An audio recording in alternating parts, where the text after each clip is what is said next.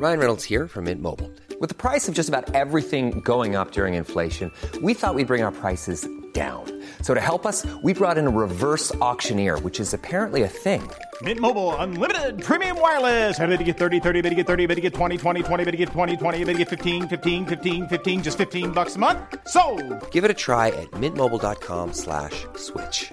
$45 upfront for three months plus taxes and fees. Promo for new customers for limited time. Unlimited more than 40 gigabytes per month. Slows. Full terms at mintmobile.com. Attention, ce podcast contient des récits de violences sexuelles et psychologiques. Les mises en cause dans les épisodes ne font pas l'objet de poursuites judiciaires à ce jour. Ils sont donc présumés innocents.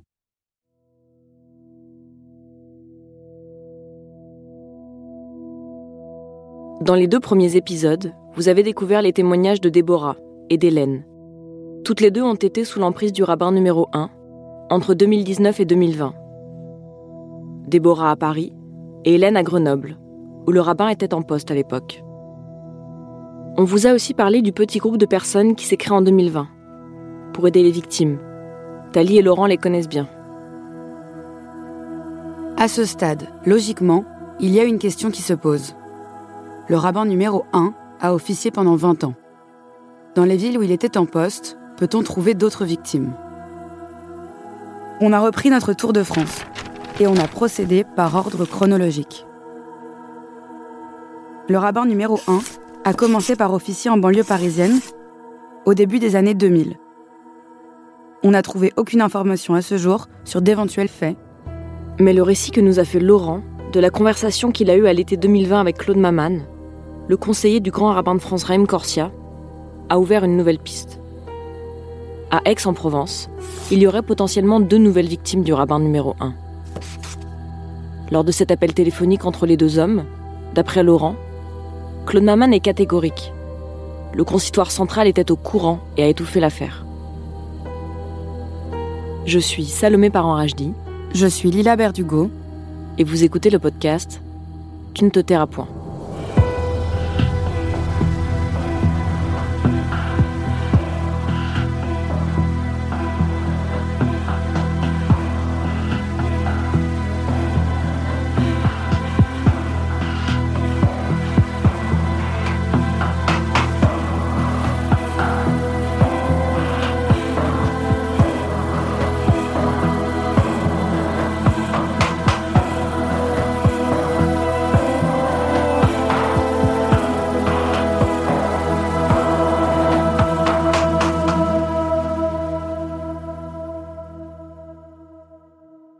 Épisode 3. Le système. Ça arrête là? Ouais. Ok. Allez, go.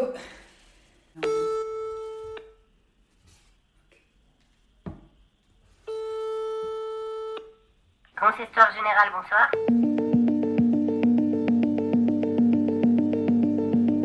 On sait que le rabbin numéro 1 était en poste à Aix-en-Provence entre 2008 et 2014.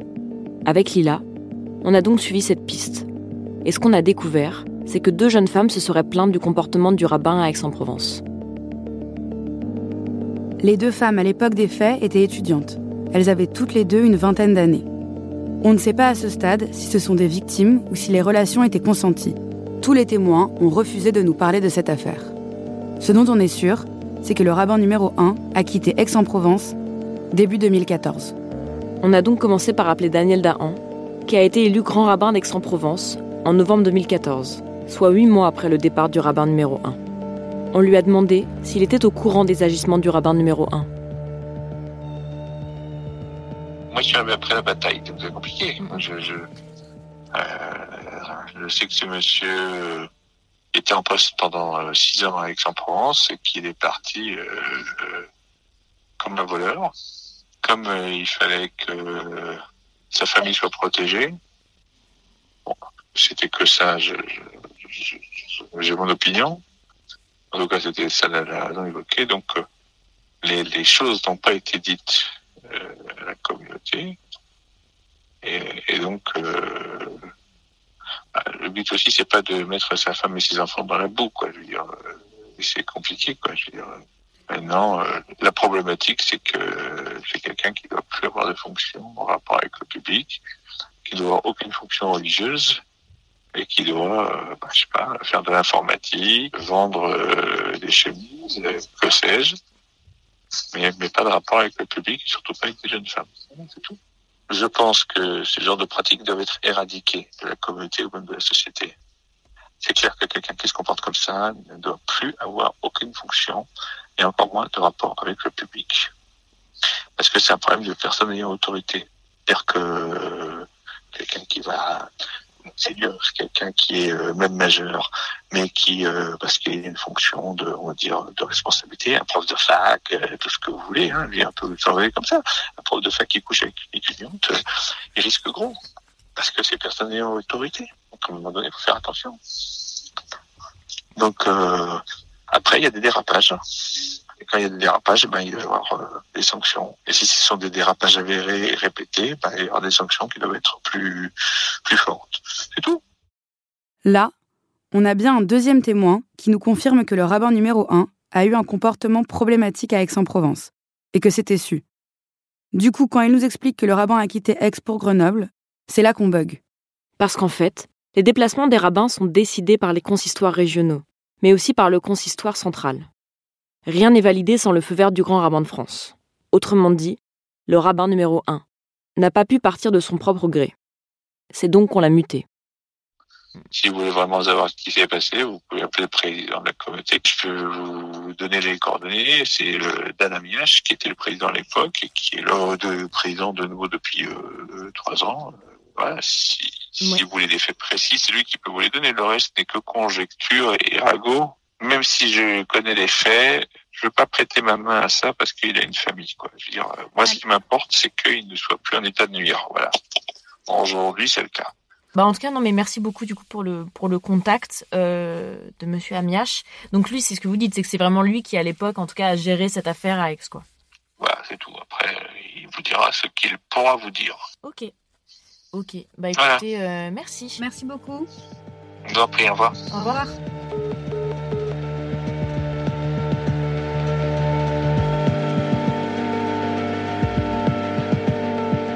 À l'époque des faits, Dan Amiach est donc le président de la communauté juive d'Aix-en-Provence. On lui a envoyé une quinzaine de questions sur l'affaire du rabbin numéro 1, sur les faits et surtout sur les conditions de sa mutation d'Aix-en-Provence vers Grenoble. Et comme deux semaines plus tard, on n'avait toujours pas de réponse, on est passé à la vitesse supérieure.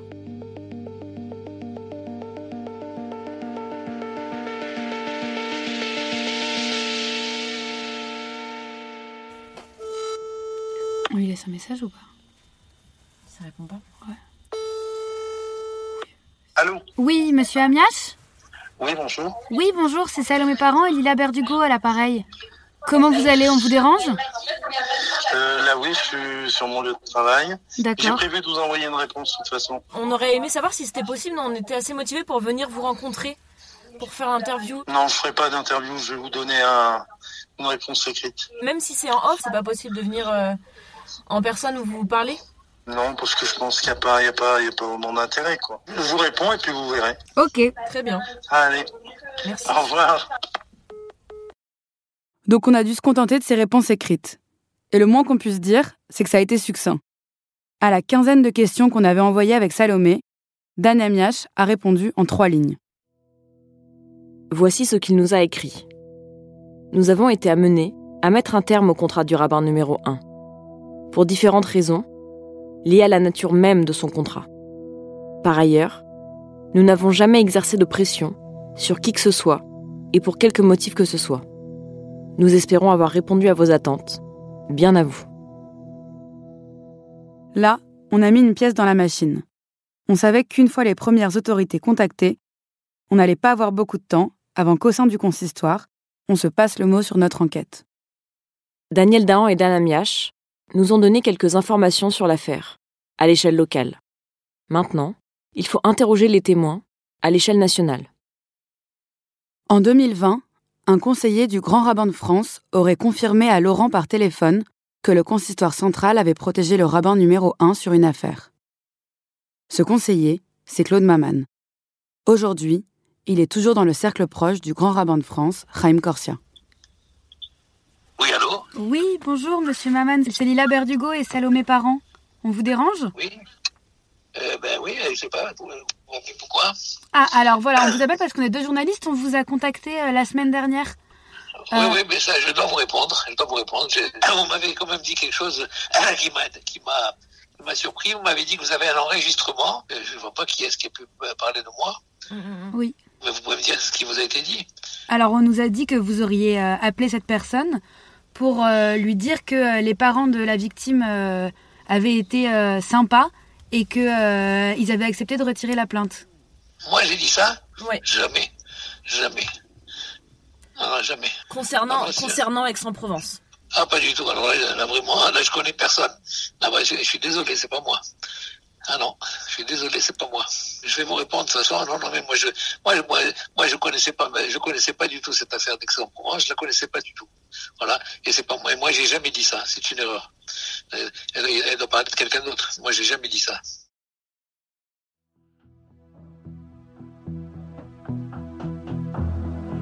Bon, même si on avait eu une première idée de ses réponses, on lui a quand même renvoyé nos questions à l'écrit. Mais comme au téléphone, il n'a rien vu, n'a rien dit. Sur Aix-en-Provence, on s'est heurté à pas mal de portes fermées. Mais on se rend compte qu'on a déjà pas mal d'éléments concordants. En attendant d'y voir plus clair sur Aix-en-Provence, on a poursuivi notre tour de France, sur les traces du rabbin numéro 1. Pourquoi est-il parti de Grenoble vers Bordeaux?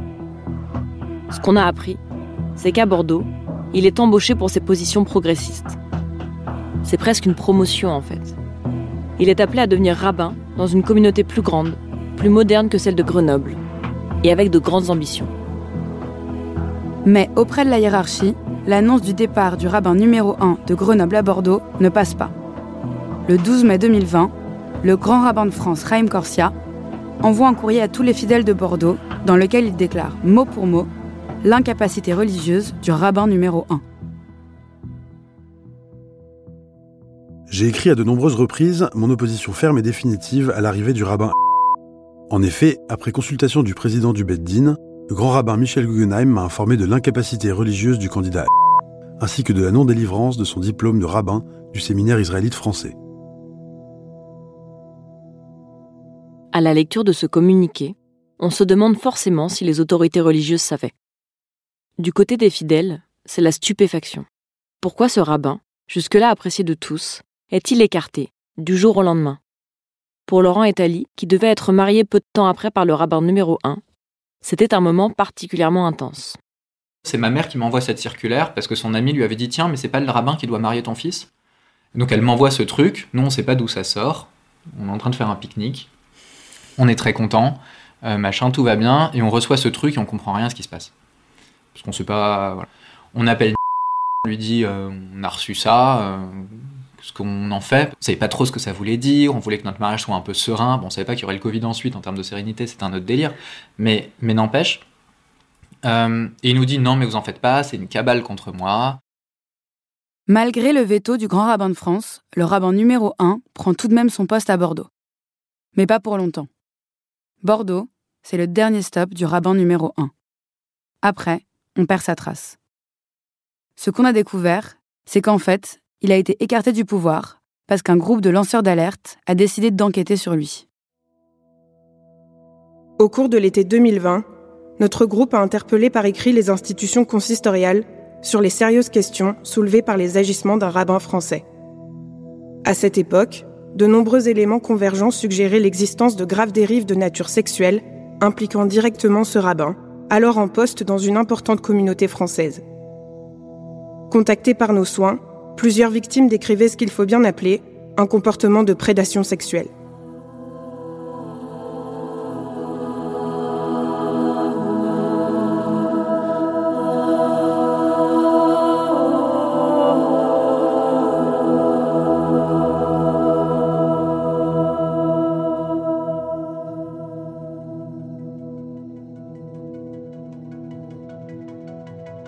Cette histoire vous dit quelque chose? À nous aussi. Il s'agit du rabbin numéro 1. Et ce que vous venez d'entendre, c'est une lettre ouverte écrite par un collectif en juin 2022 et publiée sur les réseaux sociaux un mois plus tard. Elle mentionne plusieurs affaires de rabbins prédateurs sexuels. Cette lettre, elle a d'abord été envoyée au grand rabbin de France, Chaim Corsia, mais rien n'a été fait. C'est pour ça que le collectif a décidé de la rendre publique. Ce collectif s'appelle Nous pour elle.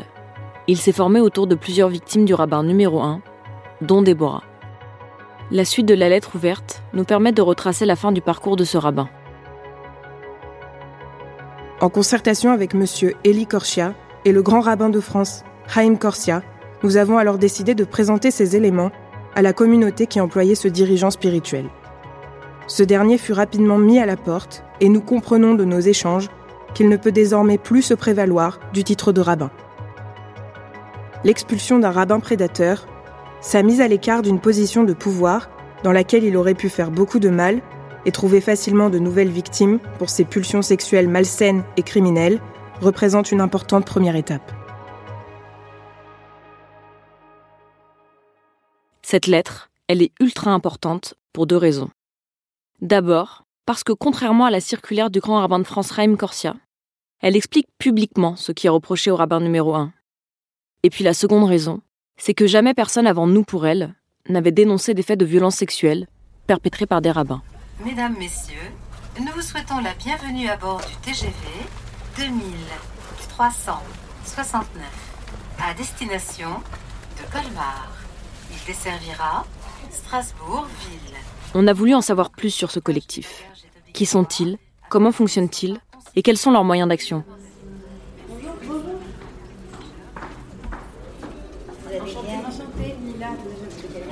Nous, pour elle, euh, concrètement, c'est un très petit groupe.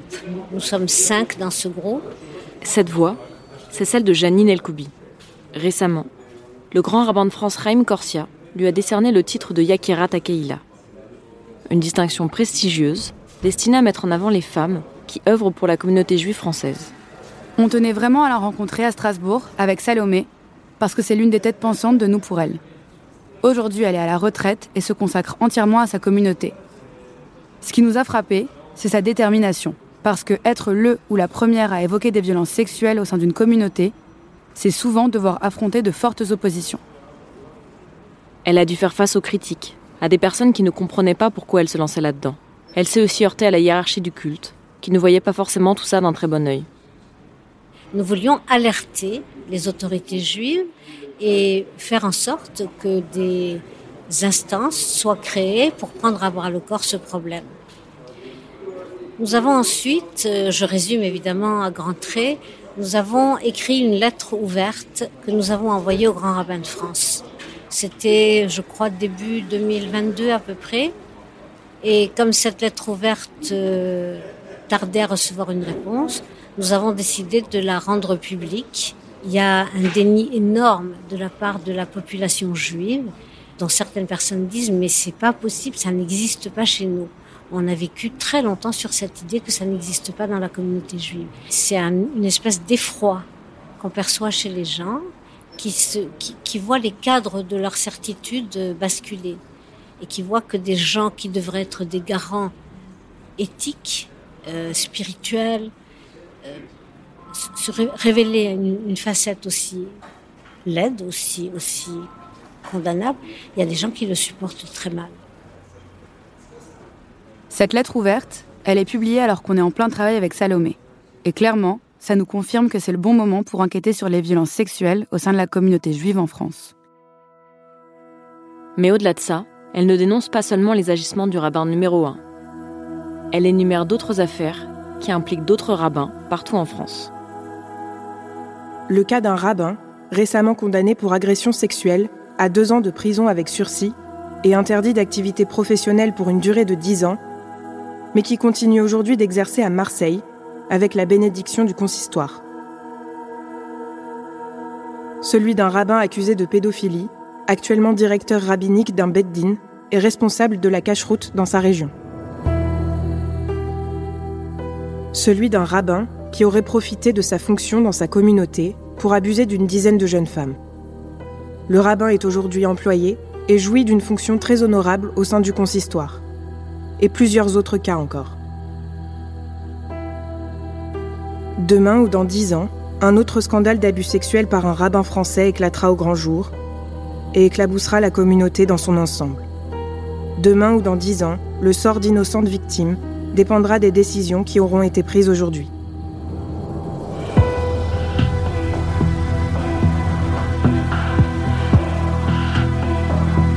Vous venez d'écouter Tu ne te tairas point, une série originale en six épisodes de Paradiso Media, en coproduction avec Slug News. Si vous souhaitez témoigner à la suite de cette enquête, vous pouvez nous contacter sur les messageries cryptées WhatsApp ou Signal sur ce numéro 06 38 35 57 64. Les données de vos messages seront protégées et votre anonymat garanti. Si le programme vous intéresse, vous pouvez vous abonner au podcast L'Affaire pour être notifié de la sortie des nouveaux épisodes. La meilleure façon de nous soutenir si vous aimez nos programmes, c'est d'en parler autour de vous, à vos proches et à vos amis. Vous pouvez aussi nous laisser des étoiles et des commentaires. Merci et à bientôt.